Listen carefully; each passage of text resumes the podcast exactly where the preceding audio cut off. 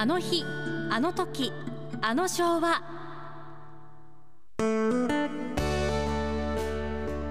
このコーナーでは濱家さんが昭和時代のあれやこれやを語っています。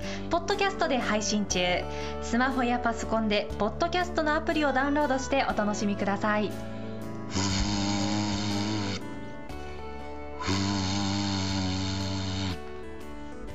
汽笛の音ですおおいいね、はいえー、カモメね今度は。おなんかあの引き付け起こしてるみたいな感じがしたけどね、えー実はね、僕あのこの間あの大学の下にうどん屋さんがあってね、はい。そのうどん屋のおっちゃんと話したのよ。ああやっぱりあの讃岐の味きちんとしてるようなった。らそういや浜屋さんあれじゃろうもうえあの宇野って玉野のね宇野、はい。瀬戸大橋がかかる前はお前岡山じゃ高松いう往来すんのに船じゃったかなっつって「おおそういやそうだね」っつって。あ瀬戸大橋がかかって、はい。えっ、と宇高連絡船っていうのを知ってる？聞いたことがありああますね。そうだろうね、実はね1988年えーっとそうだなあれ4月の9日で一段落したのかな？で4月の10日にはい。瀬戸大橋が開通しちゃったから、あの何？瀬戸大橋線で高松の方に行けるようになったわけよ。それまでははい。宇高連絡船だったの。はいで岡山駅から宇野線に乗って宇野港に着くわけよ。宇野宇野の駅に。はい。でその時に生まれた言葉であの宇野ダッシュっていうのがあるんだよ。宇野ダッシュ？ダッシュ。ダッシュ？ダッシュするんだ。もう急げってことはいですか、えっ、ー、とシューあピシャじゃないから電車が宇野に着くだろう、そうするとドアがピシューって開くでしょ、はい。そうするとお客さん全員があの宇高連絡船に向けてちょっと何百メートルかあるわけだよ、はあはあ。そこを懸命にダッシュして走るわけよ、なんでその急がない早く乗んないと席がないとかね、そういうことでバタバタバタバタバタバタバタ、ものすごいね、これを宇野ダッシュと言います。そういう言葉があったんですか、はい、でえ船に乗るだろ？う、ええ。船に乗ったら今度は、えー船内ダッシュになるわけだ。今度は船内の中で。みんなその船の甲板デッキの方に走るわけ。へえということはその眺めを見たいから。はあ、いいね、実は、ですね。その、えー、宇高連絡船の甲板デッキに讃岐のうどんの出店があったわけだ。出店？目当てなんですそかう。だからねえ高松から、はい。あの本州へ渡る時は四国の人たちはああしばらくうどん食えねえなっていうんでその高連絡船のデッキのうどん屋で。ああこれから東京か。よしこの味を覚えて東京で頑張るか。っつって。で今度は東京から帰ってきたら岡山から宇野線に乗って宇野ダッシュして船に乗ってまた甲板にタタタタタタタタタタタンと上がって「おうおやさん一杯ちょうだい」っつって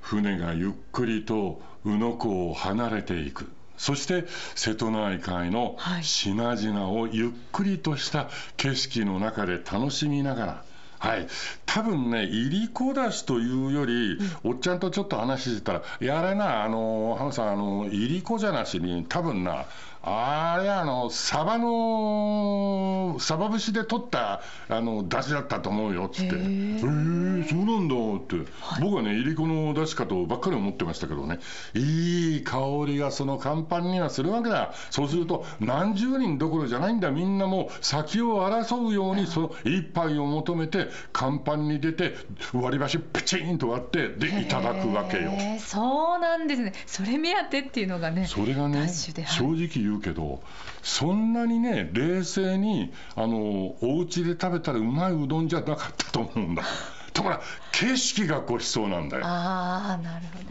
おいくらぐらいだったんですか？そのうどん多分ね150円ぐらいだったんじゃないかな。150何言ってんの？僕らあのボイスっていう番組があったのよ、はい。あ今もあんのかい？あります。ボイスの番組でうどん屋取材にえー当時我々の頃はね、はい。あのボイスの話になっちゃうけど、ええはい。あの石原ディレクターと一緒にはい。うどんを取材してたんだけど、え違うの。讃岐うどんの文化をあの取材してた。で50円のがいったの。50円？一杯80円のとこがあった。100円を切るで「あおいちゃんうどん作ってよ」って言ったら「あーあれ？ネギどうしたらいいの?」って言ったらねそのうどん屋が、はい。あのこれもね石原が見っけてきたうどんなんだ、うどん屋なんだけどああのなあの裏にあのネギ畑があるから、えーそこであのネギ取ってそれでお前自分で刻んででうどん入れて食やええよっつって。ええそんなこと無理ですよ。おじさんでそれが讃岐うどんなの。は讃岐うどんの要するに文化だよね。はあ。それからお金払う時だよ。あはいで「おじちゃんいくらああちょうど、うん、80円だ」って言ったら100円出してで「えどうしたらいいの?」って言ったらあのーなんで、えーちっちゃいさ金庫があるわけだよ金庫であそこに100円入れて「おい釣り持って帰れ」って言うんだよでおじさん向こうでまだうどん湯がいてるわけよええ誰も見てないんだよそれでその金庫をパシャッと開けたらなんだよおい。